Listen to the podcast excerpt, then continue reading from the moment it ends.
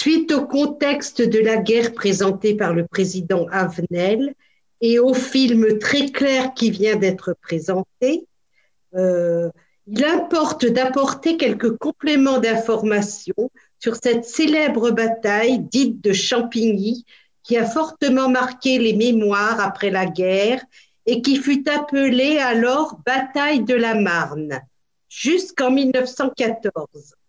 Cette appellation a disparu dès les débuts de la Grande Guerre car elle a été attribuée définitivement à la fameuse bataille victorieuse de septembre 1914, arrêtant les Allemands dans leur progression vers Paris. Le film qui vient d'être présenté met en, met en, lumière les opérations militaires qui se sont déroulées au cœur de la bataille et qui sont en fait une sous-partie de la tentative de grande ampleur de percée du blocus de Paris, ordonnée par le général Leboeuf et qui s'est étendue depuis l'Aïle-les-Roses jusqu'au plateau d'Avron. Je me propose de vous présenter un plan thématique en insistant sur certains aspects peu connus de ces affrontements. Le professeur Avenel vous a présenté le contexte. Je compléterai les présentations précédentes en me penchant d'une part sur l'étude du territoire et d'autre part sur les hommes qui ont évolué qu'ils aient été civils ou militaires. À la suite du désastre de Sedan le 1er septembre et à la reddition de l'empereur déjà évoquée, Gambetta est à la tête du gouvernement provisoire de la défense nationale, qui s'est constitué deux jours plus tard. La brutale transition politique s'ajoute au contexte difficile de la guerre. Progressivement, à la mi-septembre, les Allemands tissent leur réseau de fer par degrés autour de Paris. La ville se trouve encerclée. Paris, au départ refuge, espace protecteur, va devenir piège. Comme vous l'avez constaté, les combats se déroulent entre la ceinture fortifiée de Paris et les rebords des plateaux qui cernent la cuvette parisienne.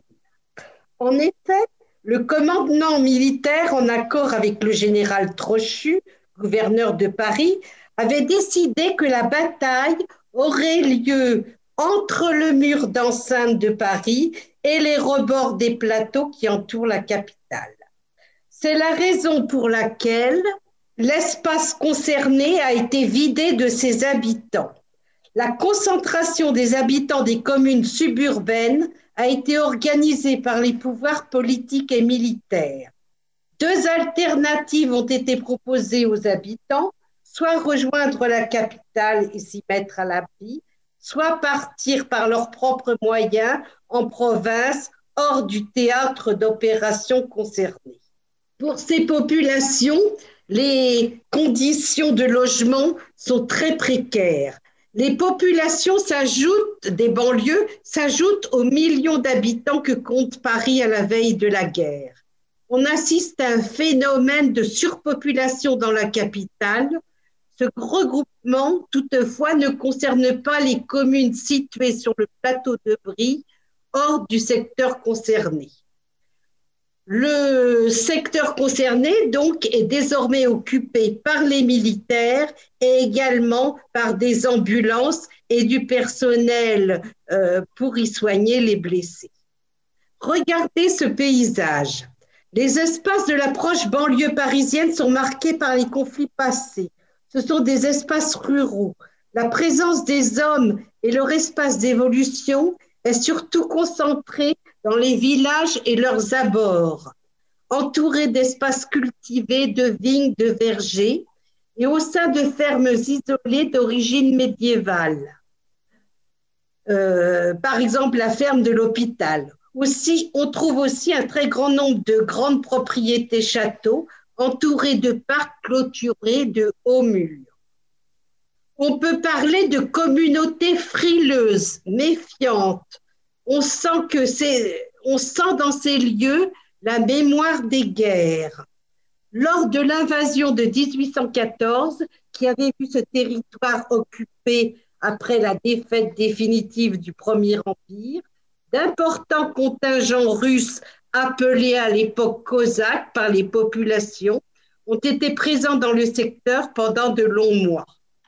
Le mur dit de tiers, construit dans les années 1840 dans la crainte d'une invasion, est une enceinte continue de 33 km, haute de 10 mètres, qui sert également de mur d'octroi. Sa valeur défensive a bien diminué depuis l'accroissement de la puissance de l'artillerie, dont a parlé le président Avenel. Des constructions nombreuses existent au-delà des 250 mètres de glacis, c'est-à-dire de terrain vide, rendant insuffisantes les vues extérieures. Les Parisiens sont très fiers de cette protection qui est aussi un but de promenade. Zola, dans sa nouvelle Au champ, décrit les loisirs des Parisiens qui ont l'habitude, bien avant le conflit, d'aller voir la campagne depuis les fortifications. La plupart ne vont pas au-delà, ils se contentent d'observer le paysage campagnard au-delà du glacis, à deux ou trois lieues à la ronde, et qui est déjà un autre monde.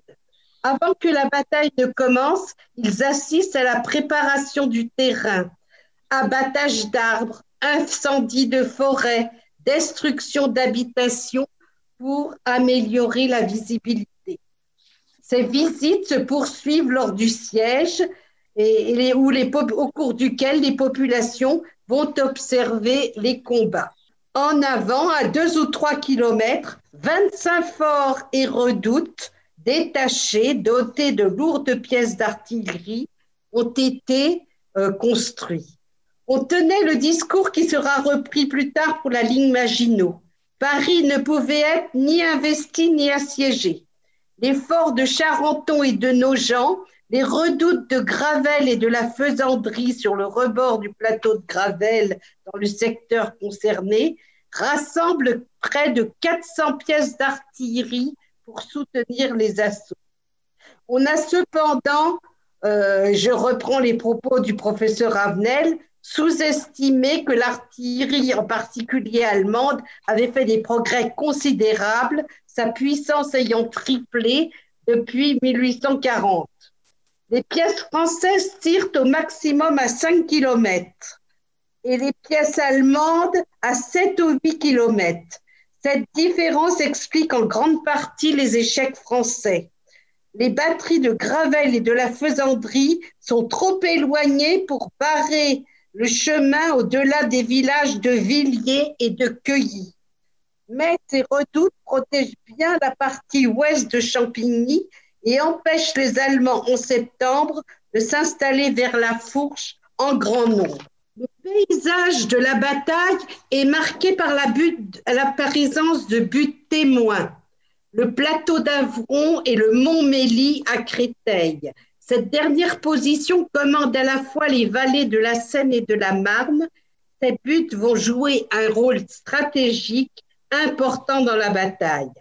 Le paysage est également un secteur de méandres important dessiné par la Marne peu avant son confluent avec la Seine. Les deux principaux entourent les localités de Champigny et de Saint-Maur. Lorsque s'amorce le conflit, ce territoire n'est pas encore totalement maîtrisé par l'homme. On y trouve beaucoup de zones qui n'intéressent pas encore les hommes et qui se présentent sous une forme d'espaces ravinés, non cultivés, et sans euh, voie de communication. En bref, ces espaces sont davantage vus comme des espaces ruraux, euh, provinciaux, comme des espaces de banlieue. Avant la bataille, la circulation des civils, bien que la zone ait été évacuée, reste tolérée, en particulier pour les maraîchers, dans le but de ravitailler la capitale. Parmi eux se glissent des pillards qui vont en même temps visiter les résidences aisées abandonnées par leurs occupants. Sur le plan interne, l'armée française doit faire face à deux adversaires à la fois. Le 15 septembre, on constate une rébellion de gardes mobiles à Paris, des insoumissions euh, euh, au fort de Vincennes et même la démission de sous-officiers. L'encerclement progressif de la capitale laisse penser que les Allemands vont effectuer un assaut brutal précédé d'un bombardement.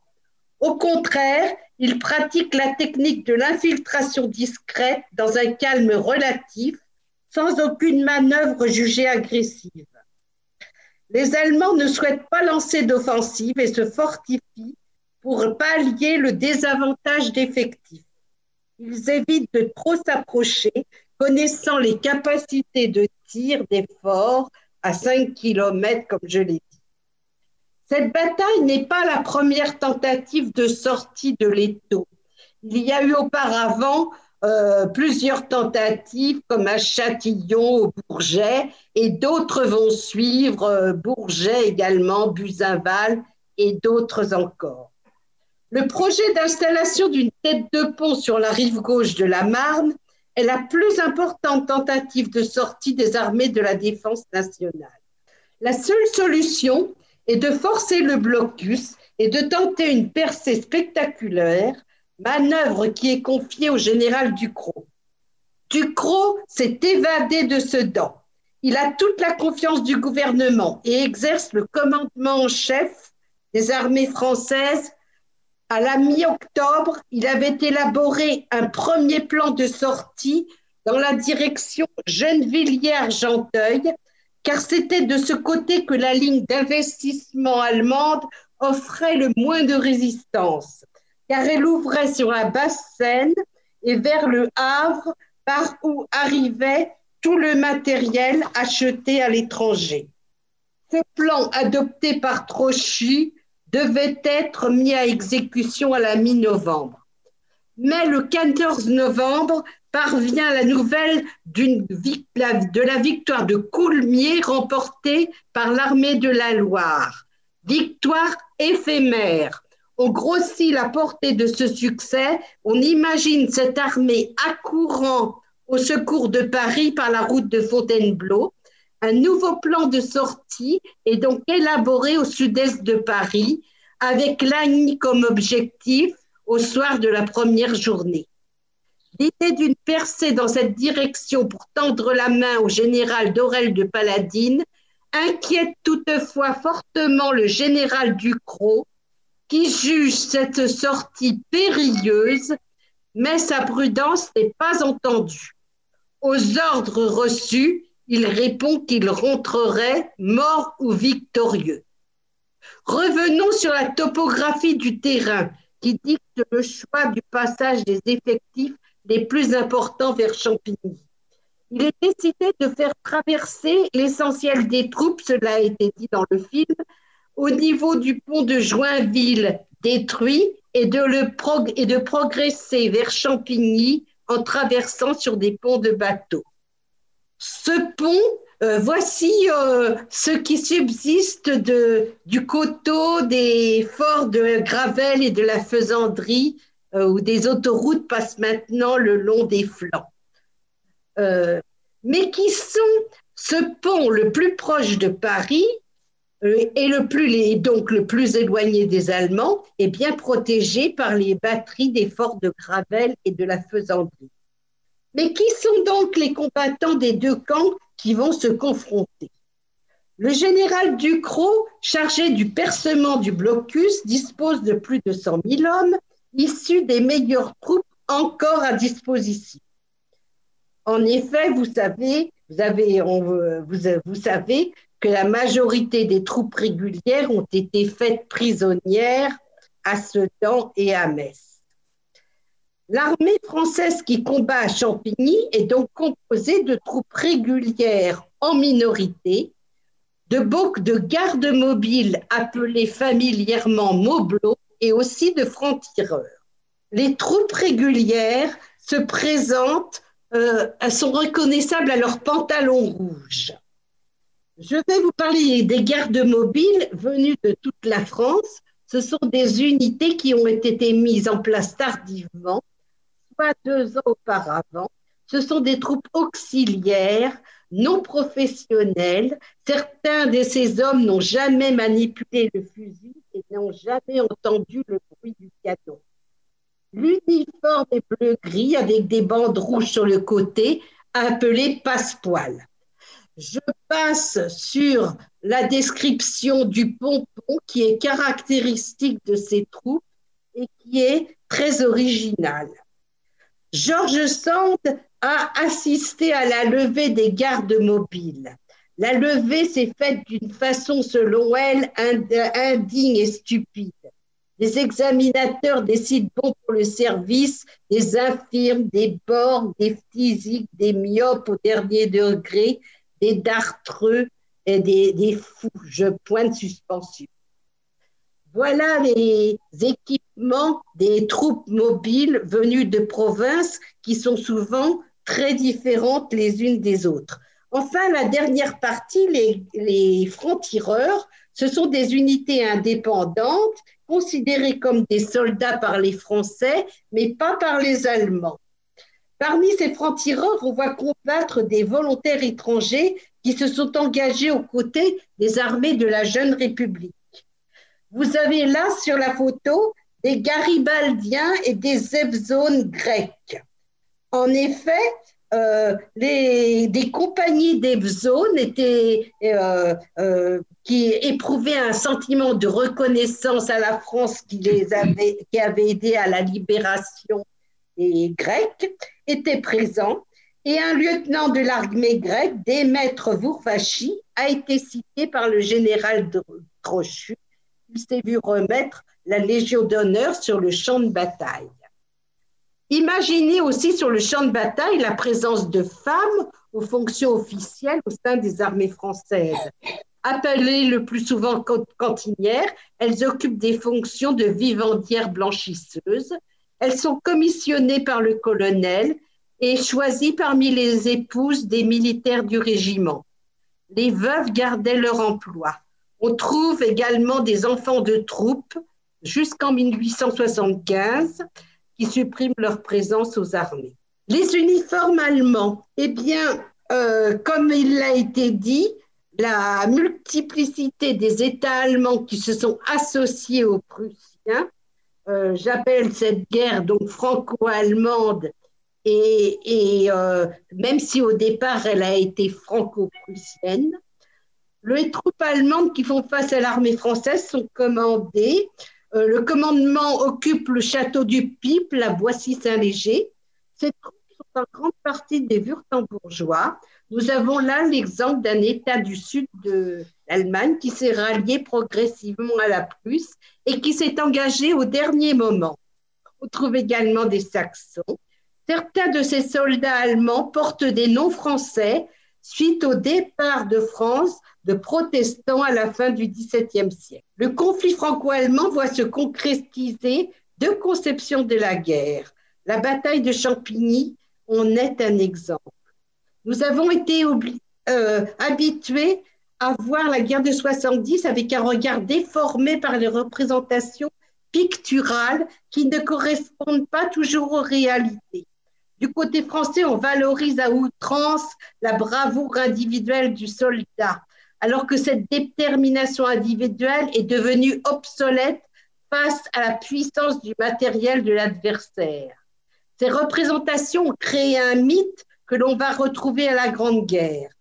Dans la réalité, on entre dans un conflit à caractère moderne où la puissance du feu l'emporte sur la bravoure individuelle. Émile Zola a écrit ont changé tout, même la façon de se battre.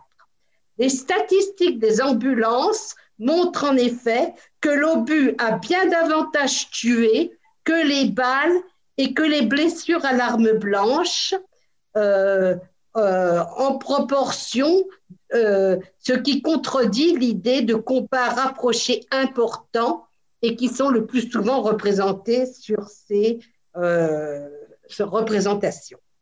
Les Allemands utilisent des méthodes tactiques articulées autour de deux points forts inconnus des Français. Ils ne recherchent pas à progresser à tout prix. Ils donnent aux Français une impression d'hésitation et, feignent des dérobades qui vont être interprétées comme l'appréhension de l'affrontement et de la lâcheté. Du côté français, le professeur Avenel vous a parlé de la formation des officiers. Donc, je je n'en parlerai que brièvement. Et j'en viens à, quelques éléments pour, pour terminer sur la bataille. la bataille devait se dérouler le 29 novembre.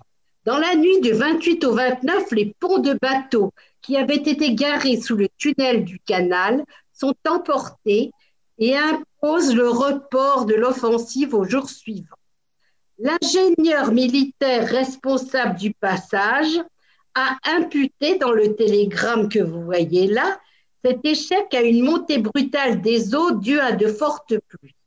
Or, le temps était sec et glacial depuis euh, pas mal de temps.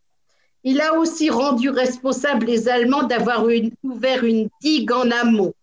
La réalité exprimée par les multiples télégrammes trouvés dans les archives est que les arches du pont de Joinville écroulées partiellement retenaient des amas de débris qui se sont effondrés et mis en mouvement et ont percuté et emporté le matériel de franchissement tout juste installé. L'ingénieur-chef du génie a été traduit par la suite en justice pour avoir dégagé sa responsabilité et il a reconnu ses torts.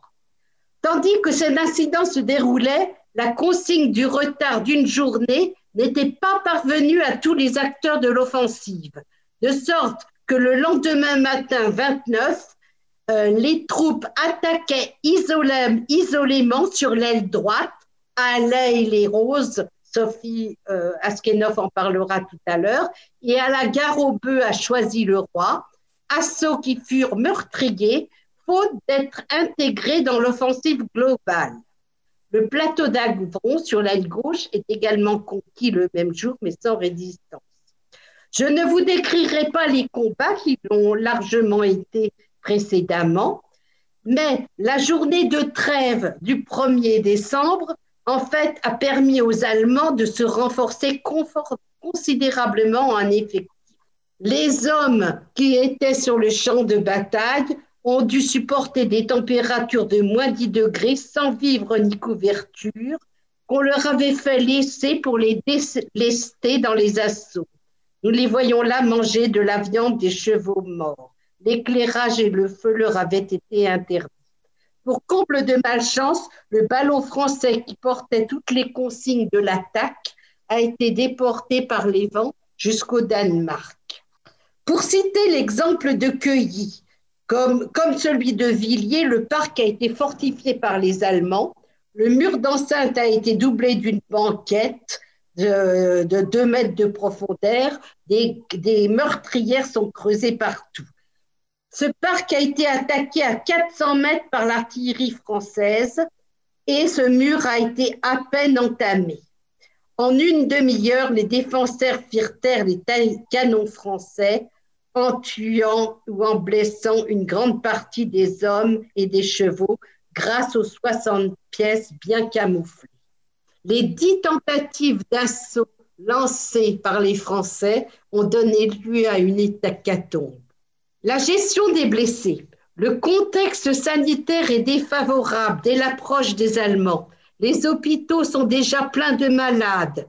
L'épidémie de variole sévit dans le camp de Saint-Maur. Les maladies des voies respiratoires affectent beaucoup d'hommes. Et, et 2000 lits d'hôpitaux sont déjà occupés par des contagieux. Les services de santé sont insuffisants. Dans l'armée, il y a un médecin pour mille hommes. Pour compléter les services de l'armée, il existe des structures privées, dont les ambulances sous l'emblème de la Croix-Rouge. La plus importante a été euh, créée sous le nom d'ambulance de la presse, sous l'impulsion d'Émile de Girardin. 500 frères de la doctrine chrétienne, au départ des enseignants, ont reçu en catastrophe une, formation d'infirmiers et de brancardiers. Ils vont se rendre sur les champs de bataille dans leur tenue religieuse. Leur fonction va malheureusement, va malheureusement évoluer. D'infirmiers, ils vont se retrouver rapidement reconvertis en terrassiers.